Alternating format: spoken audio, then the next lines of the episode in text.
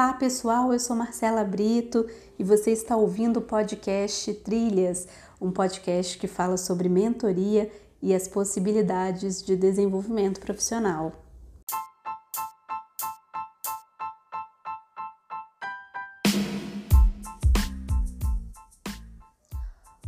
Olá pessoal, tudo bem? Estamos aqui no sétimo episódio do nosso podcast Trilhas. E claro que nós vamos continuar falando aí dos fatores que são interessantes e fundamentais para a gente compreender esse fenômeno que é a pandemia do coronavírus. E hoje eu quero trazer para vocês um pouco do conhecimento que pauta a publicação que eu vou lançar no segundo semestre com as queridas amigas e profissionais que estão contribuindo, que são coautoras neste livro novo sobre interculturalidade a Simone Reis, que está em Santiago do Chile, a Nathalie Gampires, que está em Madrid, na Espanha, a Cláudia Leutério, Hamamatsu, no Japão, e a Paula Moio, maravilhosa, angolana e radicada em Londres, Reino Unido. Então a gente está com um projeto que vai ser lançado, o livro já está em fase de finalização e a gente tem estudado já quase há dois anos e pesquisando muito sobre o tema de interculturalidade, sobre a própria inteligência cultural. E aí, um, um livro que, que pautou a nossa pesquisa e que vai estar referenciado lá no, na nossa publicação conjunta é o livro Inteligência Cultural Trabalhando em um Mundo Sem Fronteiras, do David Livermore. Então, esse livro ele é bem esclarecedor porque ele traz bastante os conceitos relacionados à inteligência cultural como um novo tipo de inteligência. A gente já sabe que a psicologia já está estudando, já está trazendo para nós a inteligência relacional e também a inteligência social. A inteligência cultural ela não é nova, ela já tem aí quase 20 anos, ou se não mais. É, 20 anos eu falo em relação à publicação, as primeiras publicações, então já é um estudo que já tem muito tempo e, e o tempo passa rápido, e aí algumas contribuições eu utilizei na, na minha no meu trabalho de conclusão de curso na graduação, depois utilizei também na pós-graduação e agora estou utilizando para esse projeto que eu tenho com elas. E para a gente falar um pouco disso, fazer a conexão da interculturalidade com o que está acontecendo em relação ao coronavírus, é interessante notar que definitivamente hoje não se pode mais falar em isolamento. Um fato que antes era totalmente isolado, que acontecia do outro lado do planeta, ele demorava a reverberar ou às vezes nem reverberava em outros lugares. Então ele atingia alguns lugares próximos no seu entorno e aquilo passava despercebido para boa parte da população global. E nós estamos falando numa população de mais de 7 bilhões de pessoas, né? mais de 7 bilhões de habitantes. E o que, que fica como lição disso? Né? O que, que tem a ver essa questão da interculturalidade? Quando a gente fala de interculturalidade, pessoal, nós estamos falando de uma habilidade que é, é fundamental no mundo de hoje, porque é a sua capacidade de lidar com as nuances, com as diferenças culturais de pessoas, de organizações, de etnias, de comportamentos, tanto em ambiente organizacional quanto em ambiente social. Então hoje não se pode mais falar. Eu, eu, falo aqui porque eu estou morando em Brasília, eu moro no Distrito Federal e aqui isso fica muito evidente porque em qualquer lugar que você vá em Brasília, qualquer lugar público, você vai ter contato, você vai ter acesso a estrangeiros, a pessoas que é, são estrangeiras, trabalharam fora ou trabalham em organismos internacionais e outras que trabalham nesses ambientes.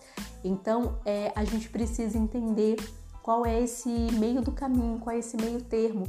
Porque quando você desenvolve a capacidade de é, perceber os profissionais, perceber as pessoas a partir da, da lente dele, a partir do olhar daquela pessoa que veio, que se constituiu como um ser humano é, integral e aí em todos os seus aspectos profissional, social, espiritual, é, dentro de um, de um lugar de uma cultura, de um espaço que, que lhe entregou, que lhe doutrinou para algumas questões, para valores específicos, é, você passa a, a, tirar essa sua lente, né, a nossa lente no geral julgadora, e, e a gente passa a tentar compreender é, como é que essa pessoa vive, como é que ela é, convive com, com essas questões em um mundo que é naturalmente globalizado e que realmente não tem mais fronteiras. E a gente precisa desenvolver isso porque o mundo já funciona assim. Então, quando você fala que você tem os decretos hoje governamentais que fecham os comércios, que, que fecham aí, que suspendem as aulas e que faz com que as pessoas precisem se adaptar a um processo, pessoas e empresas, a processos de teletrabalho, se afastem do seu espaço físico de trabalho, você está falando de impacto direto na economia, você está falando de, infelizmente, muitos números de desemprego crescendo, você vai falar de vários impactos que vão acontecer durante esse processo de adaptação, de mudança e que, é, sem dúvida, vai, vai gerar ali uma, um, um resultado que é um fruto direto desse processo.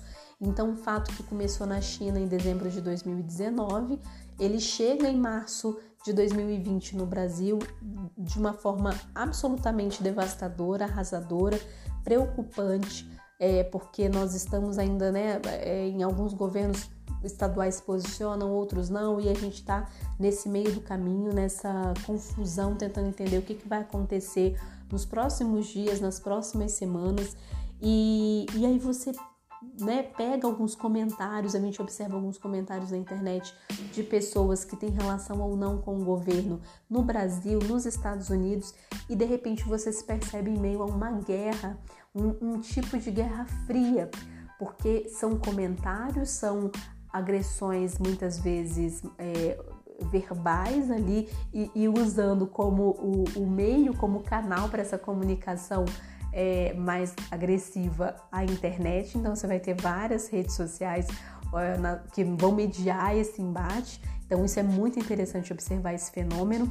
E, e o que, que acontece é quando você faz um comentário é, delegando essa responsabilidade inicial para um determinado país, ou você acusa um determinado país é, por uma questão talvez de omissão ou de responsabilidade direta nessa questão, sem prova, sem você e, e, sem ter a sensibilidade da sua posição, do seu lugar de fala, porque aí, se você tem um cargo no governo, isso pode ser ainda mais grave. Então, tudo isso deve ser observado com muita cautela nesse momento. As coisas realmente estão tomando assim um, um, direcionamento bem difícil, bem complexo. E, e a interculturalidade, ela exatamente atua para que esse tipo de comunicação não aconteça. A interculturalidade é o tipo de habilidade que faz com que você, primeiro, busque informação e conhecimento a respeito daquela outra cultura, a respeito daquele outro povo, daquela outra nação, antes de você tomar uma atitude. E aí eu trago aqui para vocês, na página 47 do livro do David Livermore, é, esse, essas quatro dimensões da inteligência cultural que ele traz, e ele fala isso, olha, ele conceitua a inteligência cultural como a capacidade de trabalharmos com eficiência em várias culturas nacionais, étnicas e organizacionais. E aí ele fala que a inteligência cultural é um modelo de quatro dimensões, um círculo de quatro passos, é diferente da inteligência emocional, então é importante também destacar isso aqui. É um repertório de técnicas e uma abordagem de dentro para fora. Olha que interessante. Quando ele fala, gente, que é uma abordagem de dentro para fora, o que, que ele quer dizer com isso? Ele quer dizer que para a gente conseguir desenvolver a inteligência cultural nesse processo, especialmente que a gente está vivendo hoje, que os ânimos estão muito aflorados, a gente precisa primeiro ter a predisposição, a gente precisa querer, é, conhe querer conhecer, querer desenvolver a inteligência cultural. A gente precisa ter esse desejo voluntário, por isso que ela é de dentro para fora. Não pode ser algo assim, não, não necessariamente deve ser algo imposto. Então, se a gente fizesse hoje, pensasse numa forma de treinamento é, em equipes dentro de empresas, é, eu sugiro, por exemplo, que esse trabalho seja feito com uma forma de conscientização é, em outras etapas anteriores, porque se você entra com uma, uh, um processo formativo, instrutivo, para desenvolver algo que vai mexer com comportamento, com crença, com valores das pessoas, isso pode ter até um impacto negativo na equipe. Então a ideia é fazer um trabalho antes de conscientização, de exemplos, de compartilhamento de experiências, as rodas de conversa, que, que foi até tema, né? Roda de conversa foi tema aqui, se eu não me engano, do segundo episódio desse podcast. E eu falo muito sobre isso. Quando você constrói a roda de conversa, você coloca as pessoas numa posição igualitária. A gente coloca todo mundo próximo e as pessoas ficam numa posição mais confortável, porque ali é, você quebra a, o que Foucault chamava de microfísica do poder, que são aquelas demarcações de hierarquia dentro de um espaço de debate ou de diálogo. Então, a roda de conversa poderia ser uma prática constante nas empresas para trazer essas experiências da, das pessoas, especialmente se você trabalha com equipes multiculturais. Então, aqui fica uma dica. E aí, voltando aqui para o David Livermore, falando das quatro dimensões da inteligência cultural, e aí ele fala por que, que são quatro dimensões. É, elas são fundamentais para obter os benefícios que essa habilidade nos, nos traz. Então, a primeira é ter a vontade de ter inteligência, então que eu falei, tem que ser uma coisa voluntária, esse desejo de você desenvolver habilidade. Em segundo lugar, o conhecimento da inteligência cultural. Então, aqui vem uma outra é, questão que aí a gente, quando você passa a ter a vontade, você vai fazer o quê? A sua primeira ação é conhecer, é buscar informação, informação fundamentada, tá, gente? Não essas, né, nessa fase, nessa época de fake news que a gente está vivendo, buscar sempre as fontes que são reconhecidas e validadas. A terceira dimensão da, da inteligência cultural é a estratégia. Então, quando eu conheço, eu crio uma estratégia. Que estratégia é essa?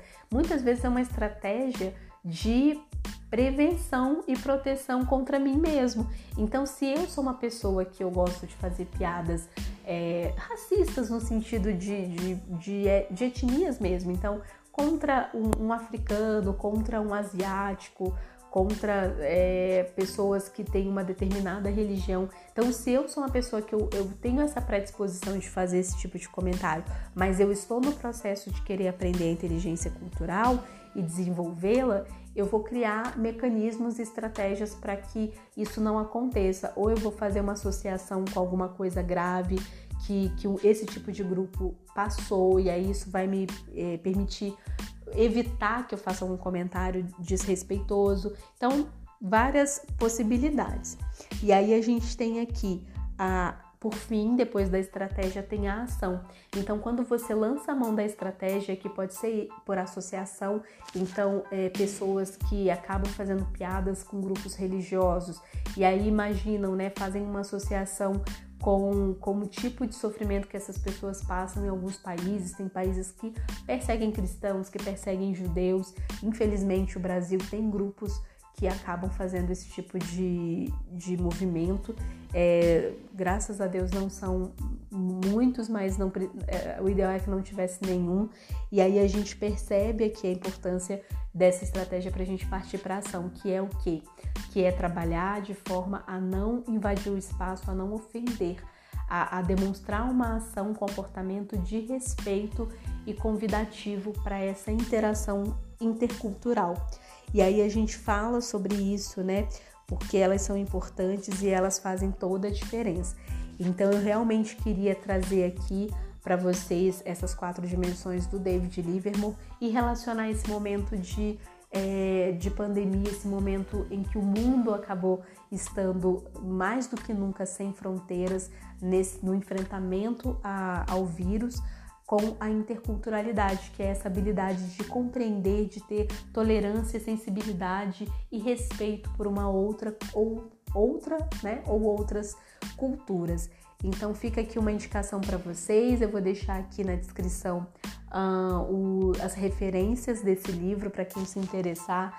E eu espero que nesse momento a gente consiga aproveitar melhor o nosso tempo para aqueles que estão tendo tempo de estar em casa, de trabalhar de casa, também para conhecer outras questões, outros conhecimentos, para se desenvolver, desenvolver a mente, desenvolver o seu, o seu pensamento e, e, a, e os seus sentimentos também. Então a gente sair melhor do que a gente entrou disso tudo. Então desejo para vocês aí um grande abraço e uma ótima semana. Até mais!